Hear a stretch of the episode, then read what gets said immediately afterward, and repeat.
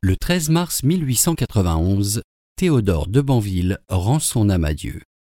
Diffusia.fr vous invite à écouter un extrait de son poème Nous n'irons plus au bois.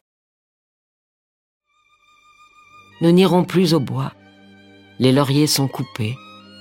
Les amours des bassins, les naïades en groupe voient reluire au soleil en cristaux découpés les flots silencieux qui coulaient de leur coupe les lauriers sont coupés, et le cerf aux abois tressaille au son du corps. Nous n'irons plus au bois, où des enfants charmants riaient la folle troupe, sous les regards des lys aux pleurs du ciel trempés.